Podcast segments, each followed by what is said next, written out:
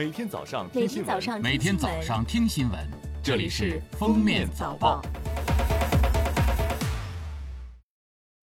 各位听友，早上好！今天是二零二零年八月十五号，星期六，欢迎大家收听今天的《封面早报》。首先来听时政要闻。商务部十四号印发《全面深化服务贸易创新发展试点总体方案》，提出在京津冀、长三角、粤港澳大湾区及中西部具备条件的试点地区开展数字人民币试点。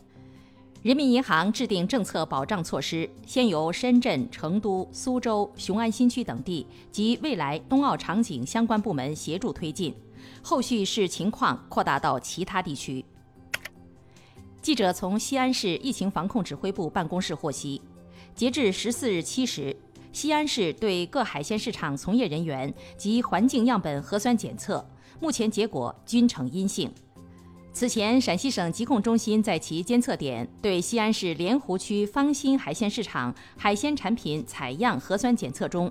发现一个批次的进口厄瓜多尔冻白虾外包装新冠病毒核酸检测结果呈阳性。中国人民银行党委书记、银保监会主席郭树清日前表示，网贷平台从最多时五六千家到六月底仅二十九家在运营，专项整治工作或年底基本结束，转入常规监管。国家统计局新闻发言人傅林辉十四号说，生猪存栏量在逐季上升，但生猪生产供给还处于紧平衡，价格高位运行会持续一段时间。总的看，猪肉价格大幅上涨可能性不大。据水利部十四号消息，受上游来水影响，长江上游干流寸滩水文站重庆江北八月十四号五时流量涨至五万零九百立方米每秒。根据全国主要江河洪水编号规定，此次来水达到洪水编号标准，编号为长江二零二零年第四号洪水。最高人民法院关于人民法院民事诉讼中委托鉴定审查工作若干问题的规定十四号发布，对司法实践中没有规定又急需解决的问题进行了明确。其中明确测谎结果不属于民诉法规定的合法的证据形式，只能起参考作用。人民法院不予委托鉴定，以避免将测谎结果当作鉴定意见，影响对案件事实的认定和司法公正。下面是今日热点事件。日前，中国科学技术大学余书宏院士团队成功研制了一类超强、超韧、透明的高性能可持续仿贝壳复合薄膜。研究人员表示，这种仿生薄膜材料集成了优异的光学、力学和热学性能，并且在自然条件下可以完全生物降解，克服了废弃塑料难以降解的问题。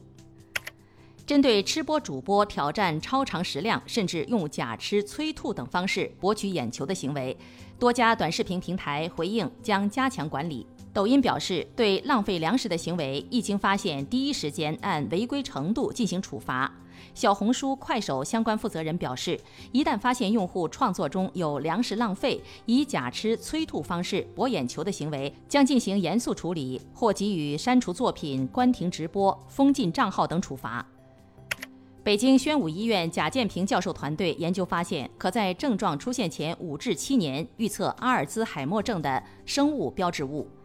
早期或无症状期的有效诊断，可为超早期干预赢得时间，从而增加治疗的有效性，降低发病率。中科院昆明植物研究所专家刘培贵研究野生菌三十三年，他说。头戴帽、腰穿裙、脚穿靴的鹅膏类菌和亚希哲红菇最为致命。意识到自己吃了毒菌，可第一时间催吐，然后打幺二零，或用盐水促进稀释和排泄。吃菌前拍下野生菌的剖面照可救命。最后来听国际要闻。据英国广播公司十三号报道，位于北安普敦镇的一个食品工厂近三百名员工近日确诊感染新冠病毒。英国卫生部十三号还宣布，将开始在英国部分地区测试一个新版本的新冠检测和追踪手机应用，以提高疫情防控能力，及时提醒那些与新冠确诊患者密切接触的人进行自我隔离，并联系相关机构预约检测。联合国儿童基金会和世界卫生组织十三号联合发布的一份报告显示，二零一九年，全球百分之四十三的学校缺少基本洗手设施，八点一八亿儿童被置于新冠肺炎和其他传染病的危险之中。过去两周，也门多地持续暴雨，有着两千五百年历史的世界文化遗产萨那古城多处受损。古城内共有约六千五百栋房屋，其中约两百栋因暴雨损毁或垮塌，另有两千栋房屋也面临危险。目前，也门历史名城保护总局表示已无力独自面对，希望国际社会可伸出援手。感谢收听今天的封面早报，明天再见。本节目由喜马拉雅和封面新闻联合播出。